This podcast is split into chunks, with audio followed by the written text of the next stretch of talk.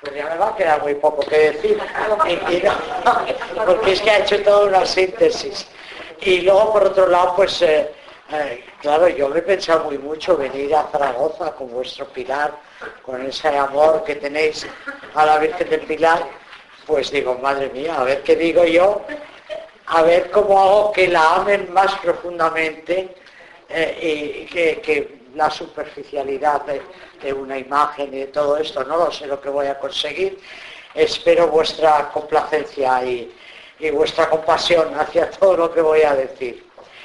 Vamos a ver, María es sin duda la figura femenina más celebrada dentro de nuestra tradición. España y América Latina, son toda la América Latina, son particularmente marianas. Y María no pasa desapercibida incluso entre quienes eh, se confiesan no creyentes o aquellos que manifestándose creyentes no se sienten ligados a la iglesia institucional. Bajo distintas advocaciones encontramos sus imágenes, cuadros en nuestros santuarios, iglesias, capillas, oratorios, en nuestras casas, en grutas, en plazas, en las entradas de pueblos y ciudades. Y recordemos que casi todos los pueblos y ciudades de España tienen alguna advocación de la Virgen como su patrona. El lunes es la patrona de Madrid, que es la Almodena, por ejemplo. Sin embargo, quiero recordar que la confusión, incluso el cacao mental que tenemos sobre María, se debe a que no hemos sido capaces de distinguir en ella dos aspectos. La figura histórica, la mujer que vivió en un lugar y tiempo determinado y que fue la madre de Jesús, y la figura simbólica e incluso mitológica que hemos ido creando a través de los siglos siguiendo unos mitos ancestrales, los de la diosa madre, la madre virgen. Las dos figuras, la histórica y la simbólica, han sido y siguen siendo muy importantes para nosotros, pero no debemos mezclarlas. De María la real, con garantías de historicidad, no podemos decir mucho. Los mismos evangelios son extremadamente parcos al hablar de ella y una vez más debemos recordar que para aquella sociedad judía, incluso quizá también hoy en la nuestra, la mujer no contaba mucho, no contaba nada. Podemos estar completamente seguros de que Jesús y su educación dependieron de su madre durante los 11 o 12 primeros eh, años de su vida. En la sociedad judía de aquel tiempo los niños eran considerados un estorbo hasta que llegaba a esta edad que entonces el padre se hacía cargo de los hijos para hacer de ellos unos hombres eh, y fieles judíos. Pero hasta entonces, repito, eran un estorbo. Tampoco debemos caer en el error de considerar a María como alguien paralela a Dios, sino como un escalón que nos facilita el acceso a Dios. Eh, eh, esto muchas veces lo confundimos y ponemos a María en el mismo nivel en paralelo con Dios. Por otro lado, recordar también que la imaginación masculina modeló a María convirtiéndola en un símbolo para mantener la subordinación femenina. Una María Virgen y Madre, modelo de mujer, una reina a la que se ensalza como tal, pero que tiene su poder mediado siempre por el poder masculino. Paradójicamente la figura de la Virgen María es también útil al poder político, aunque reniegue de lo religioso, por aquello del control que vamos a ver más adelante. Esa María así modelada es un símbolo que poco o nada dice a las mujeres que hoy luchan por su liberación. María, tal como nos ha sido presentada simbólicamente por el patriarcado, en lugar de desafiar el mal del sexismo, lo ha presidido. Y como María, de la misma forma que ha sido elevada, transfigurada, ha sido un símbolo que ha servido para enseñarle la autoopresión a las oprimidas, a las inseguras la autocensura y a las explotadas la autoexplotación. Pero por eso también necesitamos poder encontrar en María unos elementos liberadores que puedan enseñarnos la liberación. Porque al lado de la mujer dócil y pasiva está la mujer que subvirtió todos los planes sin pensárselo dos veces. El sí de María de Anunciación es lo más alejado del orden patriarcal que cabe esperar. El Magnífica, ese gran canto liberador que entona María, representa un himno de la subversión del status quo. El Dios que destronó a los poderosos y elevó a los humildes, desestabilizó de una vez por todas a la jerarquía patriarcal entre varón y mujer, al convertir a una jovencita en la mayor cómplice de la salvación del mundo. Es cierto que el simbolismo en el que nos movemos tiene muchos problemas, pero es inevitable, porque todas las cosmovisiones religiosas son simbólicas, ya que tratan de expresar el más allá, la trascendencia, el misterio eh, y el carácter divino. Pero honrar a María de forma liberadora para ella y para todas las mujeres implica volver la mirada a su realidad histórica. Podemos hablar de ella de forma simbólica y es inevitable, sobre todo si nos situamos en el contexto de la historia de la salvación y de la relación con el misterio divino, pero sin olvidar que lo más importante es su condición de ser una mujer concreta, histórica. María no es sólo esa mujer sumisa, domesticada, cuya imagen represiva fue usada para mantener a las mujeres sometidas. Es la muchacha aldeana, independiente, del embarazo irregular, que tiene acceso a lo sagrado fuera de la familia patriarcal. En la eh, sociedad judía la mujer no podía acceder a Dios ni a lo sagrado nada más que a través del padre, del marido, un hermano. Ella directamente no podía. María es la de la huida, el desplazamiento, el exilio, la que canta el Magnífica, la madre de un proscrito condenado a muerte y con sus seguidores perseguidos, la que se mantuvo de pie, reflexiva, valiente, como tantas madres del planeta que permanecen de pie ante esos hijos suyos con problemas.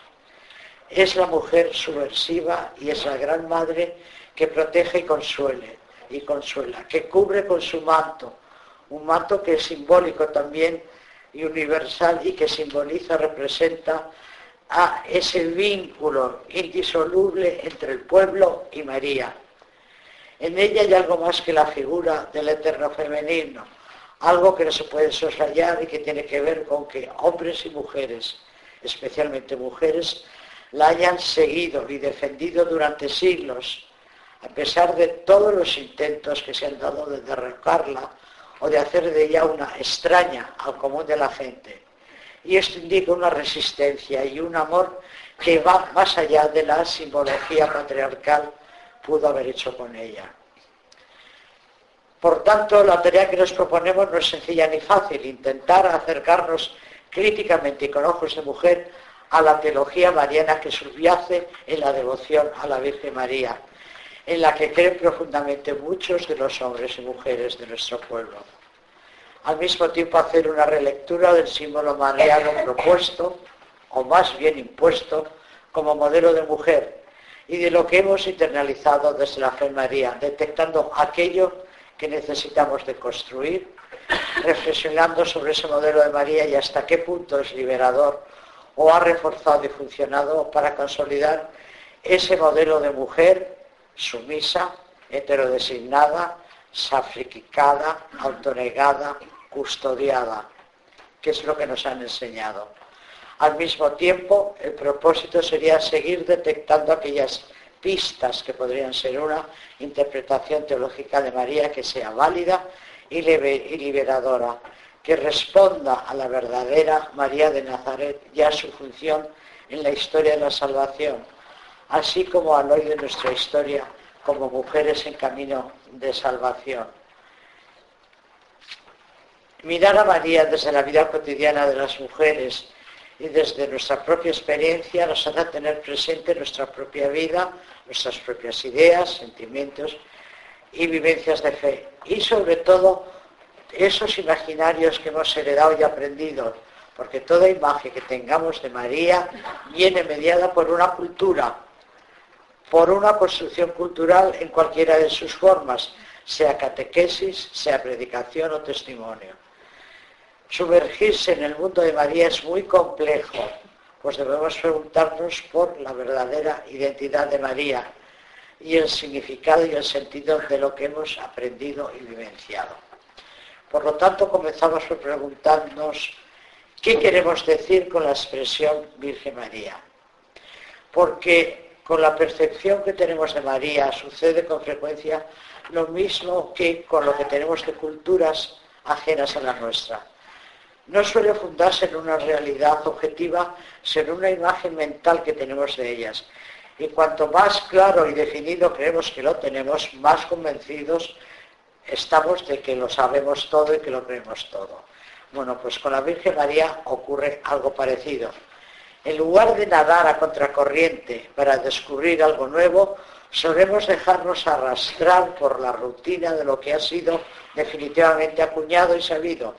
Unas imágenes que a fuerza de repetirlas se han llegado a transformar en clichés previos a nuestra visión de los hechos y las cosas.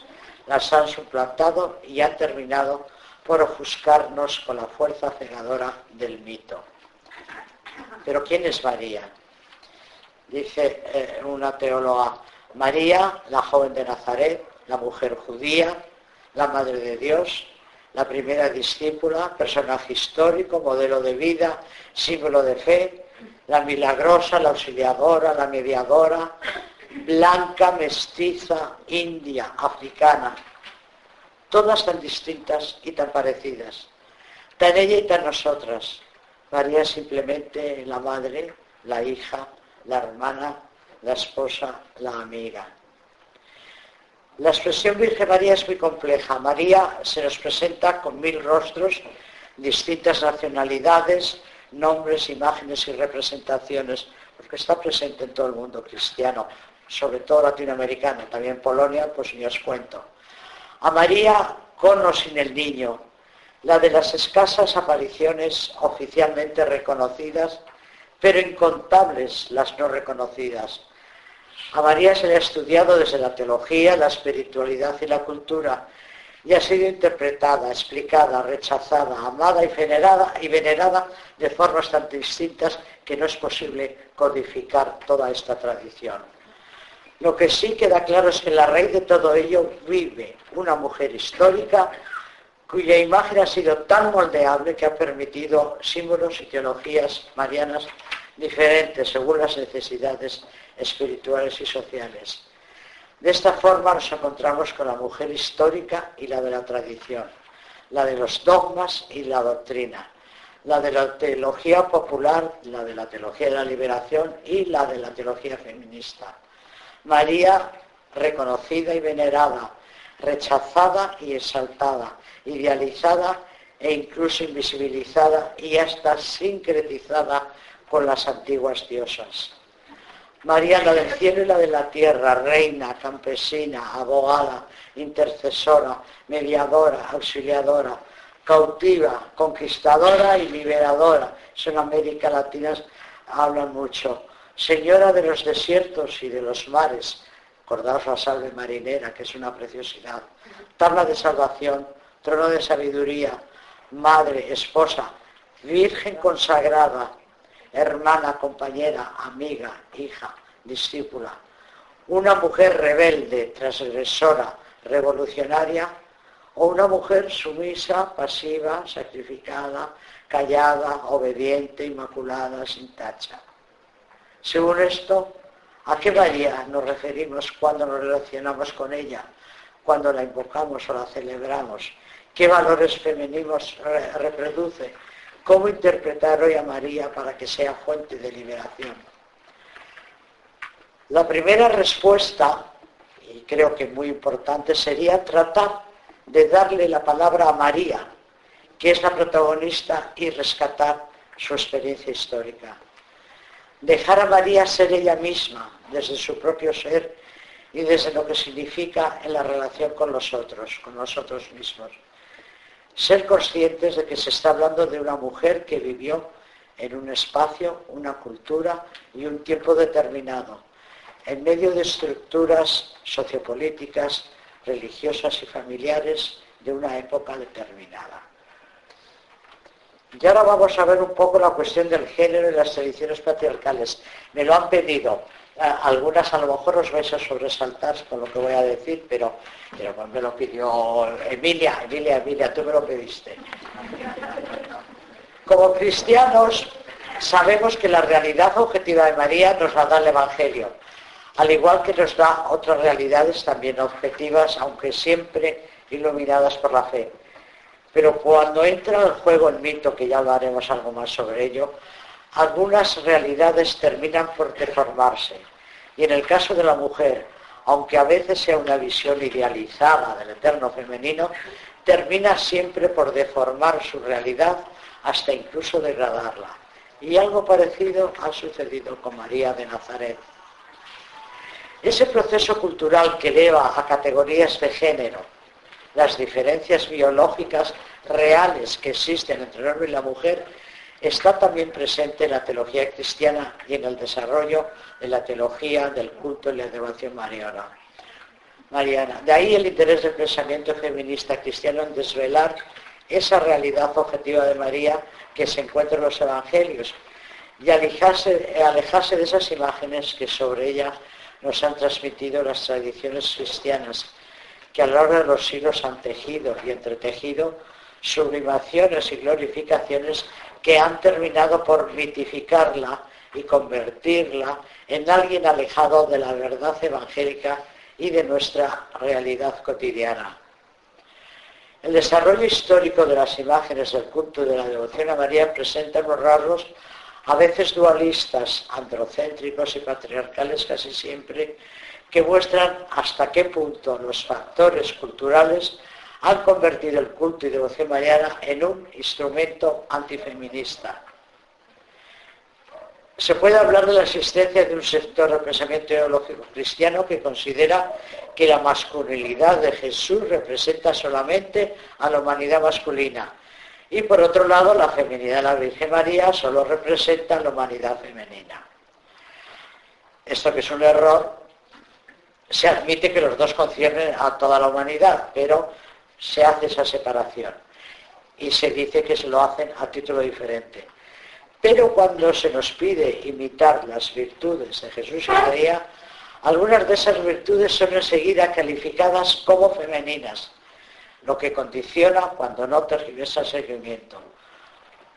Un claro ejemplo de ello es cómo la tradición en el desarrollo del culto mariano fue exaltando una serie de virtudes consideradas como propiamente femeninas, la silenciosa entrega y la generosidad, junto con el pudor, la modestia y la pureza sexual, la humildad, la obediencia y el sometimiento, todo ello unido a la aceptación resignada de su situación, porque nos dicen que esa es la voluntad de Dios. Falacia. Pero con, con ello María pasó de ser modelo a ser una representación de esas virtudes femeninas y como dice Frank Heller, un teólogo especializado en Mariología, al final del largo y complicado desarrollo del culto mariano está la imagen puramente humana del eterno femenino. Es decir, María se convirtió en una representación de las funciones y de las categorías del género femenina.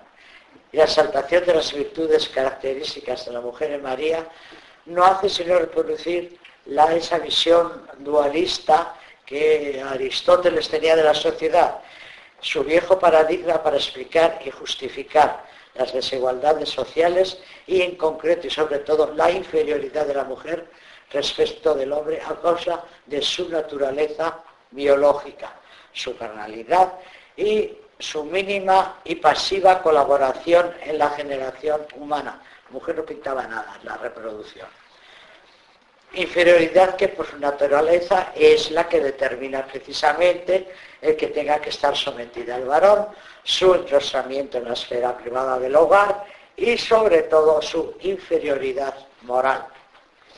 Estas ideas sobre la Virgen María, surgidas en los ambientes monásticos y eclesiásticos medievales, reforzaron el modelo aristotélico. No hay nada más que echar un vistazo a San Agustín, a Santo Tomás de Aquino entre otros. Y María pasó a convertirse en una construcción masculina de la mujer perfecta, muy femenina según sus cánones, pero asexuada. y en un instrumento de ascetismo y subjetividad femenina. Pero las mujeres reales, nosotras, de carne y hueso, seguían siendo vistas como lo femenino, dotado de exceso, equiparadas con Eva y consideradas como contrarias al ideal de la virginidad. Pero ¿qué pasa con la sexualidad y el género? Para liberarse, las mujeres necesitan, necesitamos dejar atrás ese lugar natural, entre comillas, en el que el orden patriarcal las ha situado.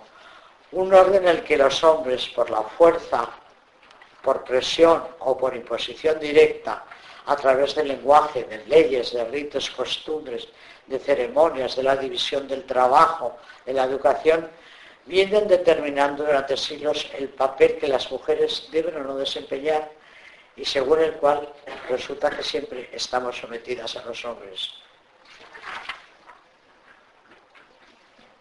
Hay un tema importante que es el tema del deber ser, que está muy relacionado además con el tema del cuidado, que a veces está muy divertido, pero esto daría para mucho que hablar. Hay un deber ser que desde lo físico a lo espiritual, en lo público, en lo privado, de norte a sur, ha dicho y pretende seguir diciendo cómo deben ser las mujeres. Y lo más llamativo, por no decir ilógico, patológico, es que quienes lo han dicho no son mujeres, sino hombres. Hombres blancos, de élite, occidentales, clérigos e incluso santos han dicho a las mujeres cómo deben pensar, decir, sentir, actuar, qué lugar deben ocupar y cuál no, dónde pueden hablar y cuándo deben callar. Es la heterodesignación. En ese deber ser pensado y proyectado por varones, las mujeres, y no por casualidad, han sido las más desfavorecidas, porque es un deber ser propio de una mentalidad dualista y androcéntrica que ha polarizado las diferencias, las ha enfrentado y jerarquizado, gestando un sistema opresor, sexista, pero también racista y clasista, porque se combinan muy bien. Hoy, gracias a la incorporación de la categoría de género en la antropología, sabemos que los aspectos sexuales determinantes no son los anatómicos o biológicos, sino los socios culturales y simbólicos y que el rol de género alude a prescripciones, expectativas y normas de comportamiento de mujeres y varones. A todos nos dice la sociedad lo que tenemos que hacer y qué papel hay que desempeñar, lo cual pone de manifiesto la desigualdad entre hombres y mujeres. Y esto eh, ha terminado en una desigualdad siempre en contra de, de la mujer y a favor del hombre, porque el prestigio y las estructuras jerárquicas al final se igualan con el poder masculino. Por lo tanto, les podemos decir que las diferencias sexuales y según la antropología feminista forman parte de un dispositivo de control que construye la sexualidad como medio para ejercer un poder dominador y opresor. Se nos controla a través de eso. Tengo un artículo por ahí que ya lo veremos. Los estereotipos que se han señalado socialmente de masculinidad y feminidad influyen negativamente en el desarrollo de una sana sexualidad y ha derivado, por un lado, en el machismo, que es un culto a la virilidad traducido en arrogancia, agresividad y dominación, o en la sumisión o síndrome de la mujer sufrida, que siente la necesidad de demostrar su fuerza mediante la abnegación y el sacrificio, el sufrimiento y la entrega y el ser para los otros, tiene que demostrar que ella es la más buena, la más sacrificada, la que más entrega todo. El sistema patriarcal potenció y sacralizó la superioridad del varón y la inferioridad de la mujer. Y cuando el pensamiento cristiano, tomando a Aristóteles como referencia, situó a la sexualidad como pecado, tomó, por un lado, la historia increíble del paraíso con Eva y su pecado como causa de la perdición y muerte de los hombres, y el hecho de que los clérigos tomasen casi literalmente este relato reforzó y profundizó la idea de la inferioridad de la mujer. San Agustín, por ejemplo, decía que el demonio lo primero que hizo fue tentar a la parte más inferior de la pareja, O sea, se fue por la mujer porque era la inferior. El nombre era superior y por lo tanto, pues... Pero no solamente eso, si alguno es aficionado a la filosofía política y lea Rousseau, lo que dice Rousseau como la mujer, hay que ponerlo aparte, ¿eh? el gran Rousseau.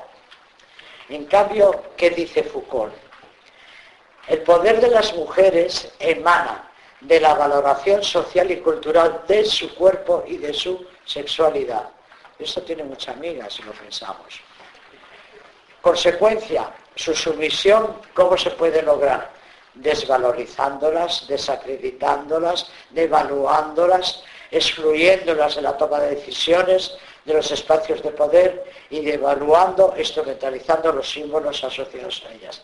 El control sobre los cuerpos de las mujeres parte de esta concepción de inferioridad, unida a una visión reduccionista y negativa de la sexualidad, en la, que se, en la que se ve algo oscuro, pecaminoso y malo, y tomando como base el dualismo, eso nos atañe, producción, reproducción.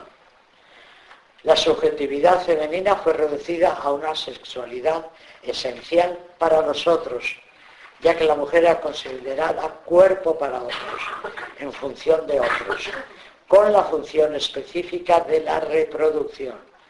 Esto es lo que impidió que las mujeres eh, fueran consideradas como sujeto histórico y social, político y religioso. Y al mismo tiempo se reservó para los varones la producción, es decir, la cultura, el trabajo, el conocimiento. Y la producción de la mujer no era nada más que la reproducción, quedaba limitada a esto. Dice eh, eh, Marcela Lagarde, es una filósofa mexicana, que entre otras cosas dice que la sexualidad es binaria, de castidad obligatoria para las mujeres buenas y exigencia de virilidad genital para los varones. Y la monogamia, exigencia para las mujeres, desde ese amor idealizado, romántico y subordinado. Ah, fijaos que no hay culturas, hay algún sector por algún lado, por, por el Oriente Lejano, que hay algunas sociedades que son poliándricas, pero lo normal es la poligamia en todas las culturas. Es opresiva y está caracterizada por la dominación, el desprecio la violencia institucionalizada hacia las mujeres. Sexualidad de la fuerza que se traduce en grito, golpe, abuso, violencia, trata. El antagonismo genérico entre hombres y mujeres que fomenta el dominio del varón y la sumisión de la mujer y unas relaciones basadas en la competencia, la competitividad y la rivalidad. El cuerpo y la sexualidad de las mujeres son los pilares sobre los que se construye este sistema opresor y explotador. Y tiene dos espacios habituales. La procreación, haciendo de la maternidad la experiencia básica natural. Ese es el deber ser de carácter irrenunciable de todas las mujeres. Todas las mujeres son madres física o espiritualmente. Y cuerpo y sexualidad se convierten así en un campo político definido y disciplinado para la reproducción, porque es para lo único que sirve. El erotismo, mientras tanto, está reservado para las mujeres malas pero hay que diferenciar, no es lo mismo la pornografía que estamos viviendo en la sociedad actual que el erotismo, que tiene eh, aspectos positivos. Ah, esta construcción genérica, este ser eh, para otros, cuerpos destinados a la familia y a la iglesia, lleva muchas veces a la dejación de sí mismas, a la dependencia, a la renuncia de la propia voluntad para hacer la de otros, incluyendo la de Dios, la que nos dicen que es la voluntad de Dios. Y la teología cristiana ha propuesto con mucha frecuencia el autosacrificio como el ideal para las mujeres, con lo cual se ha reforzado nuestro sometimiento, nuestra esclavitud, etcétera, etcétera. Por eso es muy necesario el empoderamiento de las mujeres, y poner de manifiesto el espíritu, la ruaj, a través del, para evitar este patriarcado sexista, verticalista, opresor. El empoderamiento de las mujeres en principio es una categoría experiencial que es el punto de partida de toda experiencia teológica. La sexualidad, que es espíritu creativo, energía básica orientada al enriquecimiento y expansión de la vida, hacen hoy una tarea indispensable revalorizar el cuerpo en sus más profundas dimensiones, restaurar la dimensión erótica, diferente de la expresada por el consumismo de nuestra sociedad. En cuanto al contexto sociohistórico, con la vuelta al dato escueto y simple del Evangelio, nos encontramos con que en el pasado teníamos dos ah, peligros. Uno era el maximalismo mariológico o mariología de los privilegios es decir, sublimar y exaltar de tal, modo la imagen de María que se pierde toda conexión con la sencillez del dato evangélico. Pero de igual manera tenemos que evitar el error opuesto, el minimalismo mariológico, a través del cual la figura de esta mujer, madre del Hijo de Dios hecho hombre y madre de los creyentes, parece absolutamente insignificante para la fe y para la teología.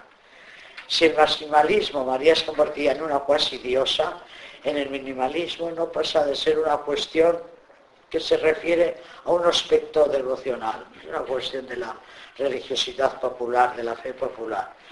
Y, prácticamente se la desprecia. A partir de los primeros siglos la mirada sobre María está vinculada al dato salvífico, seguimos con el paralelismo Eva María, más tarde, a partir del segundo milenio, la tendencia es más apologética, abstracta, más extraña al dato evangélico y se va acentuando cada vez más la mariología de las prerrogativas, que en gran medida separan a María de su contexto histórico y hacen de ella la sola entre las mujeres. Eso lo hemos oído muchas veces. Inalcanzable para las mujeres que somos sus hermanas y también para aquellos hombres que alimentan este mito tan irreal.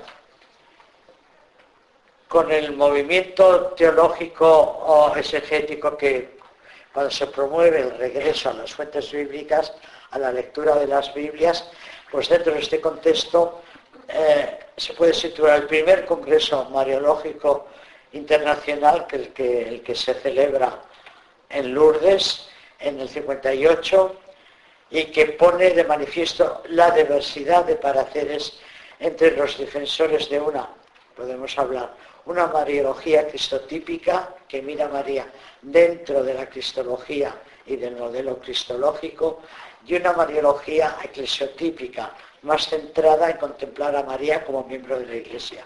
Como veis, estos dos aspectos pueden estar enfrentados. Por eso en el Vaticano II se retomaron estas dos posturas y al final se asumieron las dos y se recogen en el, Lumen Gentium 8, María en el misterio de Cristo y la Iglesia. Hicieron, consiguieron que convirgieran tanto el modelo cristotípico como el eclesiotípico y hacer una perspectiva histórica salvífica eh, que para subrayar la condición de María.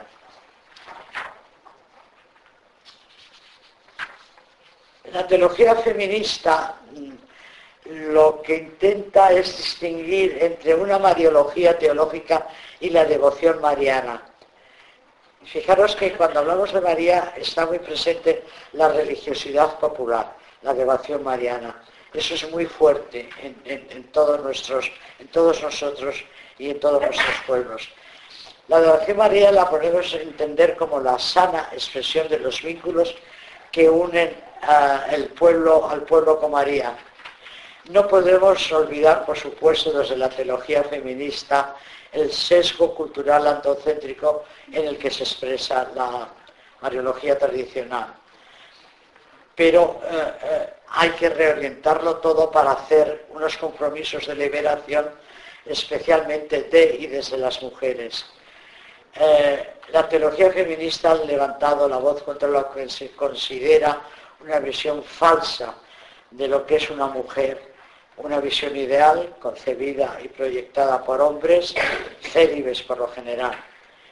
En consecuencia, algunas mujeres se quejan de no verse reflejadas en la imagen de la Virgen, pues siempre que se define a María se utiliza vocabulario y se la coloca totalmente fuera del mundo femenino.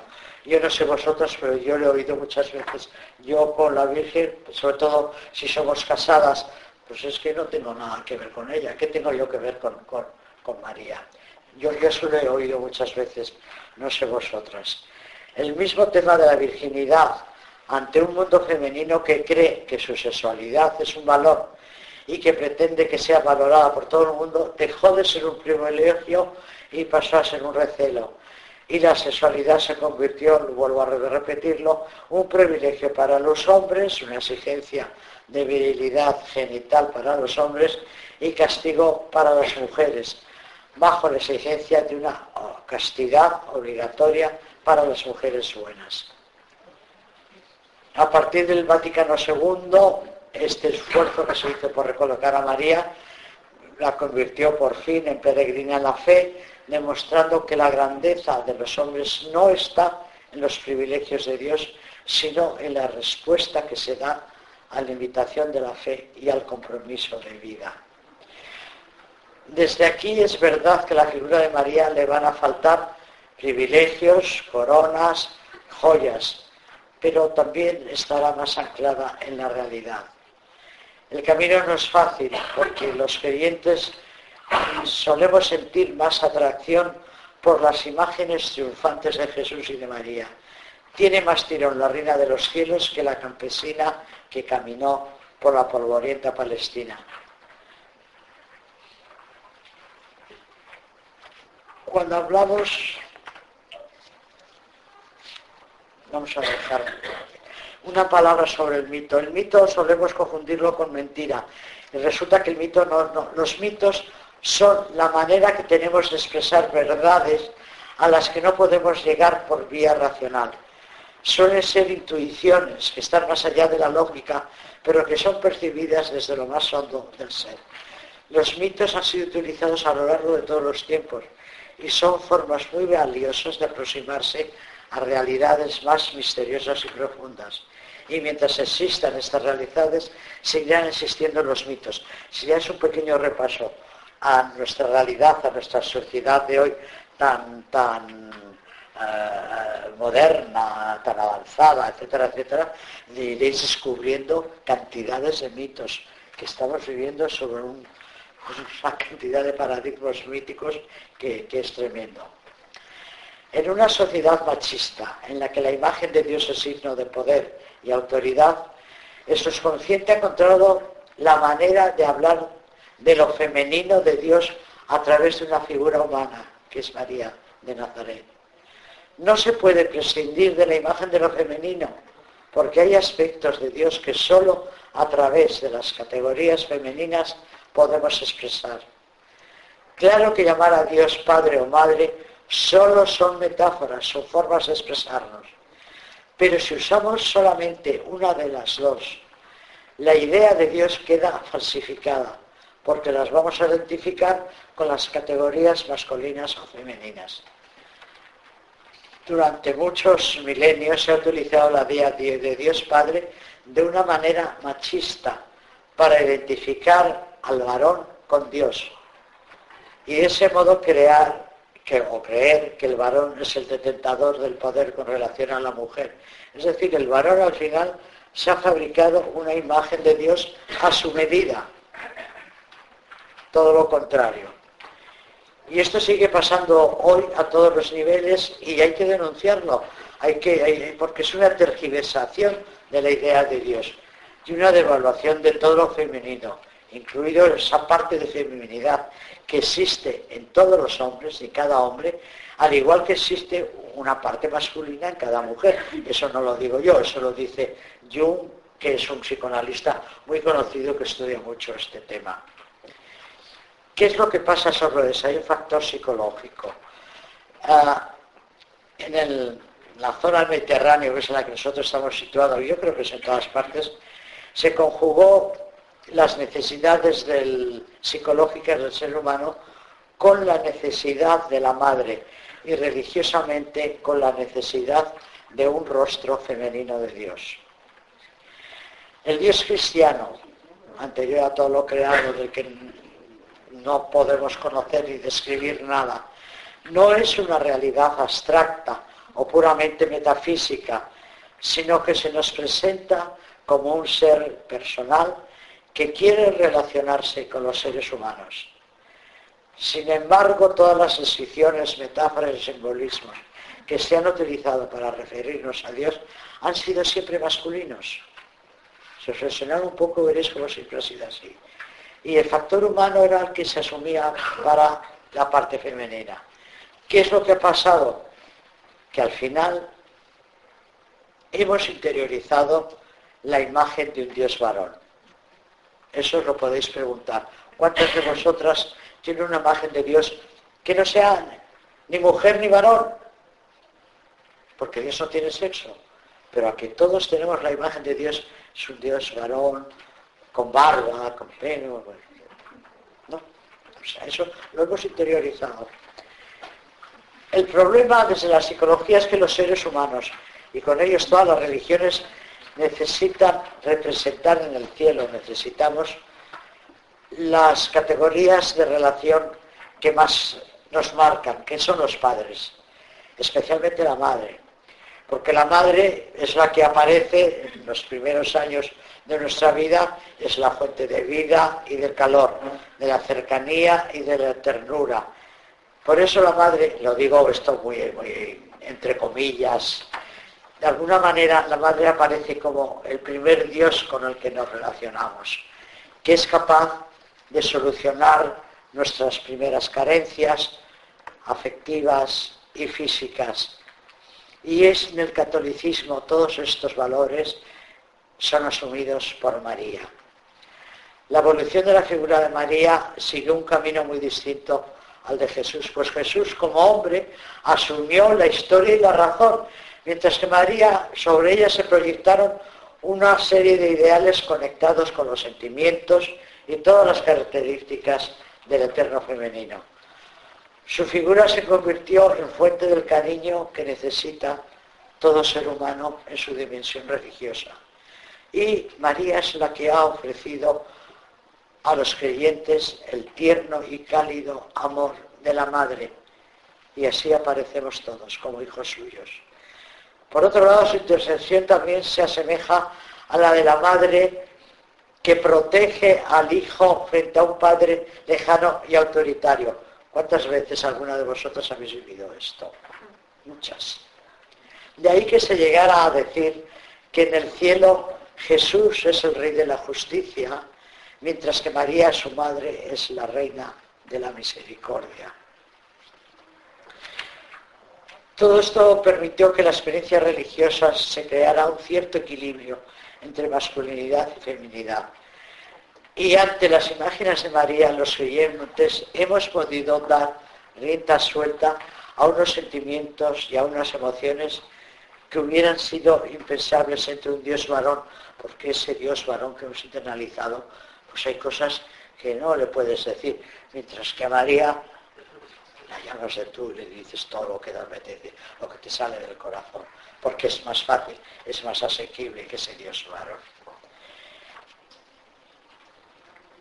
Para aquellas personas marcadas, eh, vamos a hablar un poquito de la religiosidad popular, que es muy importante, marcadas por el secularismo y por el laicismo tan presentes en nuestra sociedad, eh, cuando confiamos en María en esa María del Magnífica que vivimos y que se vive en la religiosidad popular, preferentemente desde los pobres, puede parecer fuera de lugar e incluso infantilizante el planteamiento de una María liberadora, olvidando, entre otras cosas, que Jesucristo asumió la misma humanidad de estas personas que lo niegan y que María fue necesaria para ello.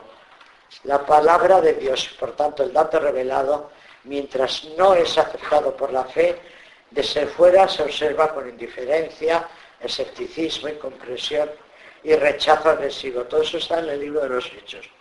Pero cuando la fe es acogida por el pueblo, entra en una simbiosis con el mundo histórico, social y cultural. Es decir, que la religiosidad popular es el resultado de un proceso de asimilación de la fe por una persona, por una colectividad. Y en esa persona, en esa colectividad, hay unas situaciones históricas y hay unos sistemas subyacentes. Y entonces se hace una simbiosis, una mezcla, y ahí sale la religiosidad popular.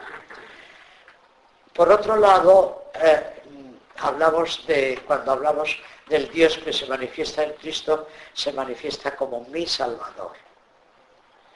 El Dios Salvador en esta religiosidad popular se interioriza en el nuevo creyente como mi Salvador y entonces se establece una relación personal entre el creyente y Dios, ya que Dios no aparece, no es solamente Salvador, es mi Salvador. Y eso se dice, acordarse magnífica, mi espíritu se alegra en Dios mi Salvador. Y esto tiene unas novedades, unas profundidades eh, eh, eh, muy importantes. El Dios Salvador que aparece en la nueva fe cristiana de María es Jesús, su Hijo y el Hijo de Dios, filialmente incorporado a su familia.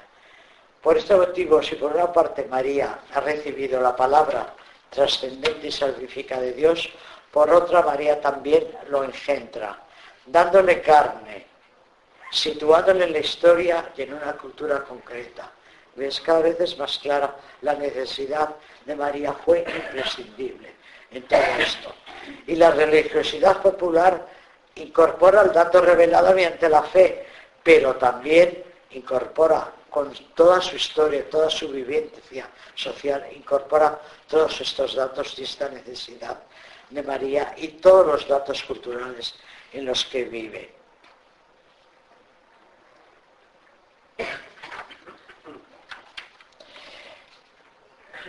Solo una nota sobre esto del... Skilleves es un teólogo moderno, creo que vive todavía, holandés, muy importante, que ha llegado a decir que Jesús, por su masculinidad, no puede reflejar todas las facetas maternales del amor divino y que por eso María es necesaria. Y es que precisamente es a partir de María como se va reajustando eh, la necesidad del aspecto femenino eh, de Dios. La reforma protestante, que es una reacción frente a los abusos precisamente de la religiosidad popular, pues eh, sostiene que se puede caer en la superstición y en el sincretismo. al principio no era así, incluso hay en Lutero hay un canto o un comentario al Magnificat que es una verdadera obra de piedad mariana, pero luego se fueron radicalizando y se fueron adquiriendo posturas muy, eh, muy controvertidas. Ah, pero también es frecuente encontrar a supuestos ateos y ateas que se consideran unidos a una cierta imagen de María, sea Guadalupe, sea el Pilar, Macarena, el Rocío, te quiero contar. Y esta imagen es el único punto que les mantiene unidos al cristianismo. Supongo que a poco que lo reflexionéis es mucho. no quieren saber nada. Ah, pero a mi Virgen que no me la toquen. ¿eh? Vamos a hablar un poco de la María histórica. A pesar de los pocos datos que tenemos, podemos acercarnos a María a través del contexto sociocultural, porque María antes de ser una figura simbólica, transmitida durante siglos, fue una mujer de su tiempo. Es bueno comenzar centrándonos en la vida real de María, siguiendo lo que sabemos y podemos deducir de la arqueología, la historia y la sociología de Palestina en el siglo I. Para centrarnos en el cristianismo, Recordemos que en el siglo I las mujeres no interesaban como individuos representativos ni como nada. De ahí que no tengamos relatos de vocación en el Nuevo Testamento y que los personajes femeninos que aparecen en los evangelios sean menos en cantidad y descripción que los masculinos. Y María no es una excepción a la regla. Conocemos su nombre o apellido o apodo, María de Nazaret de Galilea. en hebreo Miriam, el mismo que el de la hermana de Moisés. Como genealogía contamos con la de Mateo, que es una Mateo 1.17. es una genealogía androcéntrica porque el linaje se transmite por parte del padre solamente. Y las mujeres no son ni mencionadas y María queda susumida en la historia de Jesús. María es una joven judía, tanto en sentido étnico como religioso, probablemente de linaje sacerdotal por su parentesco con Isabel, hija de Aarón de la tribu de Leví. Había pues lazos de familia que la ligaban a círculos levíticos y la relacionaban con la casa de David. Pero fuera de las intenciones teológicas, esto no lo podemos afirmar con seguridad. María nace de una familia conservadora judía, gente sencilla que guardaba escrupulosamente la ley, como indica que acudiera al templo para ser purificada tras el nacimiento de, Jesús y acudiera a Jerusalén en tiempos pascuales, que es lo que prescribía la Torah, la ley. María, deudora de leyes, costumbres y roles sociales de la época, en que la mujer israelita, desde este punto de vista sociojurídico, era más una cosa que una persona, hija de, esposa de, hermana de él. No era nada, no, tenía, no podía ser testigo, no podía ser nada. Era tremenda la situación. Y aquella por la que había de pagar una dote para poder casarse con ella. Su condición de infidelidad tiene que ver también con el cuerpo femenino y lleva en sí varios anatemas. Ser la causante de la entrada del pecado en el mundo, Génesis, la menstruación como impureza, el mismo acto del parto también era una cuestión relacionada con la impureza, y ser solamente un receptáculo del semen masculino, aunque también se daban algunos aspectos liberadores si recordamos a las matriarcas de, Israel. Fijaros que lo único en el Antiguo Testamento que justificaba la existencia de la mujer era porque podía era lo único que daba un poco de sentido a la existencia de la mujer. Es muy posible que María pasase la mayor parte de su vida en Nazaret, que era una pequeña aldea galilea, cuyos habitantes, eh, unos 2.000, eran, atentos a estos, familiares entre sí en diverso grado, formando parte de esa familia extendida tan característica del Mediterráneo. Un alto porcentaje de las viviendas encontradas en las excavaciones arqueológicas son cuevas practicadas en la roca. No sabemos si era de ese tipo la vivienda de María, pero sin duda no era mucho mejor ni peor. La significancia de Nazaret contrastaba con la rica ciudad de Seforis, que estaba en hora de camino, una ciudad nueva y helenizada, que tenía circo, termas, teatro y que extendía a lo largo de 60 hectáreas.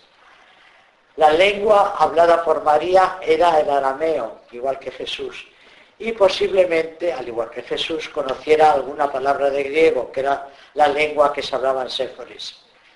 No sabría leer y escribir, pues aunque la dominación romana había disminuido el porcentaje de analfabetos, se calcula que no llegaba a un 3% los que eh, eh, los israelitas que podían uh, tenían alguna familiaridad con la escritura la lectura. Podéis imaginaros que el porcentaje en las mujeres era todavía más inferior. Bueno, el, el porcentaje de analfabetismo en las mujeres en España hasta el siglo pasado, hasta el siglo XIX, y yo me he encontrado todavía con mujeres analfabetas. Al principio yo creí que me estaba tomando el pelo, palabra de honor, no me lo podía creer.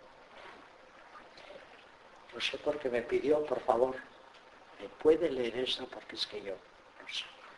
Esto fue hace tres años. Hace tres años. ¿eh? O sea que podéis imaginaros en aquellos tiempos, en la Palestina, en Israel, lo del analfabetismo, lo que era, lo que ha sido a lo largo de, muchos siglos. Para las mujeres que hemos estado apartadas y alejadas de la educación durante tanto tiempo, pues imaginaros. No es, no es probable que José, su esposo, fuera un hombre mucho mayor que ella, una tradición que se mantuvo para evitar suspicacias en torno a la virginidad de ambos. Lo normal era que se desposaran jóvenes. Ella estaría cercana a los 13 años, pues las bodas se celebraban poco después de la primera menstruación de la mujer. Él sería algo mayor. Los padres no querían correr el riesgo de embarazos fuera del matrimonio, del matrimonio ya que arruinaban, por favor, ¿cómo estoy? Ya que arruinaban la vida de la joven y de su familia. Y esto está pasando hoy. Esta tendencia, este sistema secular de violar a las mujeres como botín de guerra, que ha pasado en la antigua Yugoslavia, que está pasando ahora, es una de las formas de acabar con las mujeres, porque se sigue tomando como una deshonra para la familia. La mujer les importa tres rábanos, pero qué vergüenza me ha caído a la familia. Entonces, como esa mujer ya no se puede casar ni puede tener hijos, que esa familia va desapareciendo. Fijaos el doble sentido que tiene. Y esto ha pasado, ha pasado en Yugoslavia, en la guerra de Yugoslavia. ¿eh? Y está pasando hoy, está pasando en África, está pasando en todos lados. O sea, de verdad que estamos muy libres y, aquí estamos muy bien. Pero anda que como saques un dedito fuera y empieces a estudiar y a leer, es, es para echar a correr, de verdad. Si como la tradición afirma, María está, yo, me caliento mucho con este tema, perdonadme y disculparme, pero es que de verdad de verdad es que yo no puedo entender que en el siglo XXI sigan pasando las cosas que estaban pasando. Si como la tradición afirma, María estaba firme junto a la cruz de Jesús, su edad en aquellos momentos rondaría la cincuentena, una cifra que pocas mujeres de su época alcanzaban, lo que indica que sería mujer sana y de buena salud, pero no tenemos imágenes muy pocas de María anciana cómo se vivía en aquellos tiempos en Galilea. María nació y creció bajo el reinado de Herodes el Grande. Estaba inmersa en una cultura campesina, conservadora, judía, económicamente pobre, políticamente oprimida, marcada por la explotación y por sucesos de violencia política. La Galilea rural, que era la suya, estaba gobernada por una aristocracia laica, y Judea por una aristocracia sacerdotal con su templo en Jerusalén. Los peor parados eran los campesinos, pues las tierras acabaron en manos de los romanos o de sus simpatizantes. En este momento estoy pensando en el discurso del Papa que ha habido ahora sobre la, tierra, que ha habido una reunión, es un discurso. En las aldeas llega a faltar la comida, pues todos los alimentos terminaban en las cocinas de Séforis y Tiberíades, que se habían convertido en dos grandes ciudades. El campesino sin tierra se colocaba de asalariado o trabajaba de artesano para sobrevivir. Por ello la cantidad de mendigos, aunque eran tiempos de prosperidad, aumentó progresivamente y parece que abundaban a comienzos del siglo I de nuestra era. Que San José fuera un artesano indica que no tenían tierras propias y que el sustento diario no lo tenían garantizado. Tras este pequeño recorrido puede llegar fácilmente a la conclusión de que la vida de María no fue tan bollante y que la iconografía que la describe rodeada de sedas y terciopelos y oropeles pues no tiene nada que ver con su vida.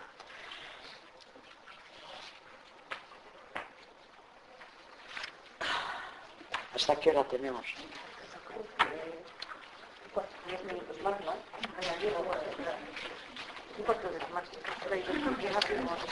Un cuarto. ¡Uh!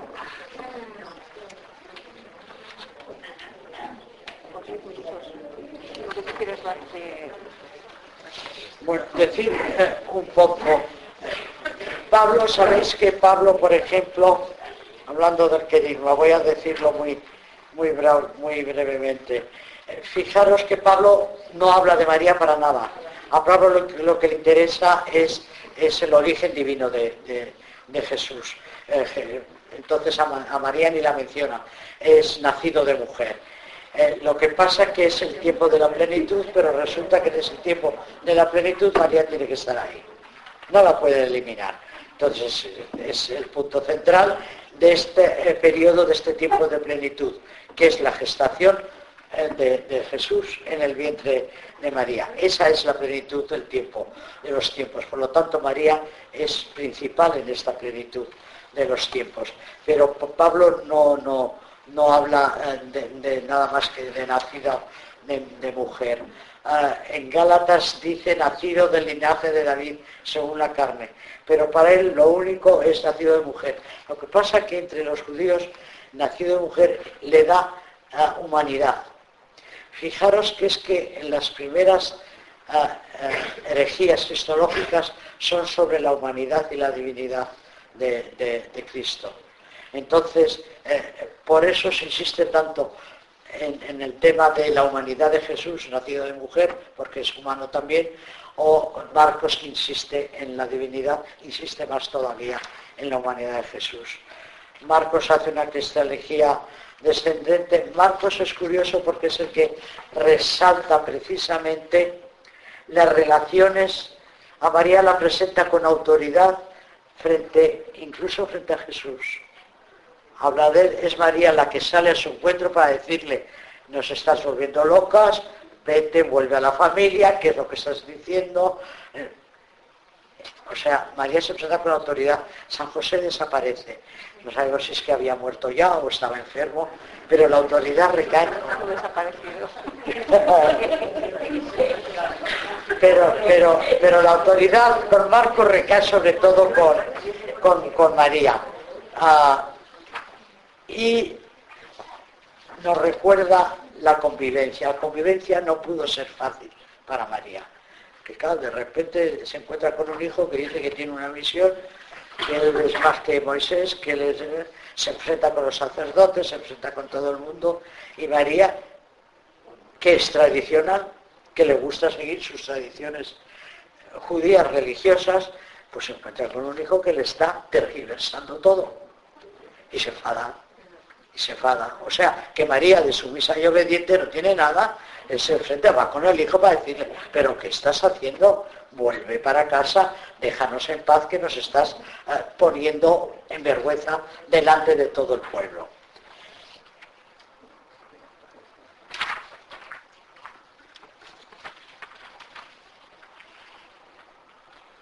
Fijaros que eh, Marcos sí habla del Hijo de María.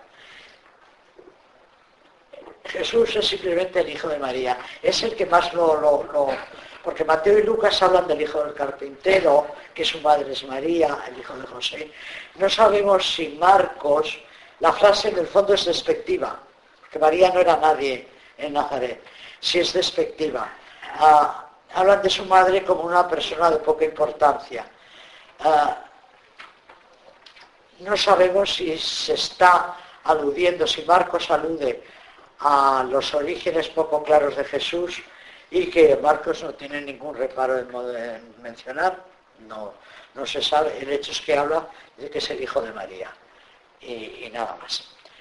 En los evangelios de la infancia es donde tenemos un poco más de, eh, referencias marianas, pero claro, es que los evangelios de la infancia, que ya los veremos en algún taller, eh, claro, lo que tratan teológicamente es de ensalzar la figura de Jesús. Y entonces se habla de muchos, ah, de muchas visiones, de muchos ángeles, de muchas cosas. Entonces son muy teológicos, pero muy poco históricos. ¿eh? Pero nos dan muchos datos sobre María. Pero tener en cuenta que son, mm, son poco históricos y mucho más teológicos. Como vamos a hablar de los dogmas, solamente decir una cosa sobre los dogmas no es una formulación lógica, racional y abstracta acerca de lo invisible y trascendente, sino que es una formulación de experiencias religiosas, de experiencias religiosas de un, de un determinado grupo o cultura que se ofrece a todos. Ah, Vamos a saltar lo de Bruno Forte. Sintetizar algunos de los criterios que hoy se siguen para dar respuesta a determinadas cuestiones críticas. El Vaticano II, de primero, llegó a decir que el magisterio, el magisterio de la Iglesia eh, está sobre la revelación, etcétera, etcétera. Bueno, el magisterio de la Iglesia no está sobre la revelación, que es lo que decía el Vaticano I, y solo se puede definir una verdad contenida en la escritura y en la tradición. La Iglesia no puede construir la verdad revelada, solo puede y debe reconocerla. Y esto es importante. A partir del Vaticano II está quedado muy claro. Segundo, el dogma no es una afirmación estática, sino una invitación a estudiar las escrituras para comprender lo que en ellas se nos ha revelado. No como doctrina inerme, sino como un acontecimiento en el que se manifiesta la presencia salvífica de Dios en nuestra historia. Es decir, el dogma nos lleva a estudiar las escrituras para descubrir qué es lo que Dios nos quiere decir, que es muy distinto a como nos han venido enseñando mucho tiempo. Y tercero, descubrir la singularidad de María en la totalidad del acontecimiento salvífico, sin separarla ni aislarla. Ningún dogma tiene sentido en sí mismo si no tiene sentido en sí mismo si no es en orden al plan de la salvación. Por eso los dogmas marianos no deben pretender ofrecer y no ofrecen nuevos datos de la revelación, sino nuevas perspectivas hermenéuticas de interpretación desde las cuales comprender mejor el reinado de Dios y el misterio divino, que es fuente inagotable de revelación. ¿Eh? O sea, que no, los dogmas no nos dan, sobre todo los marianos, nuevos datos de revelación, sino nuevas perspectivas para que entendamos mejor, entendamos mejor el reinado de Dios y el misterio divino. Y solamente que hay un papiro del año 250 encontrado después de Cristo, encontrado en Egipto, que se intuyen los dogmas marianos ya fijados en Egipto. Pensar que toda esa zona ha sido cristiana, cristiana, cristiana, cristiana. Fijaos lo que es ahora. Dice este papiro, bajo tu misericordia nos refugiamos, oh Madre de Dios. No desprecies nuestras oraciones en las desgracias, sino líbranos de peligro. Tú, la única, pura y bendita. Fijaos cómo están los dogmas aquí metidos, ya en el año 200 50 después de Cristo. ¿Qué es lo que pasa? Los conflictos con los dogmas a qué nos pueden llevar? A seguir reproduciendo tal cual la visión dogmática como una verdad irrefutable, aunque no nos diga nada a nuestra vida. Nos puede llevar a negar y suprimir esas verdades o hacer una relectura de los dogmas desde otro paradigma. Una obediencia a la fe que ya no puede ser ciega ni acrítica, reproductora de doctrinas rígidas, sino desde la autoapertura a Dios, a su misterio y a su revelación, porque Dios sigue revelándose, no se ha revelado definitivamente en la historia en la historia y en contextos actuales. Y se acabó. Y ya no digo más. Digo.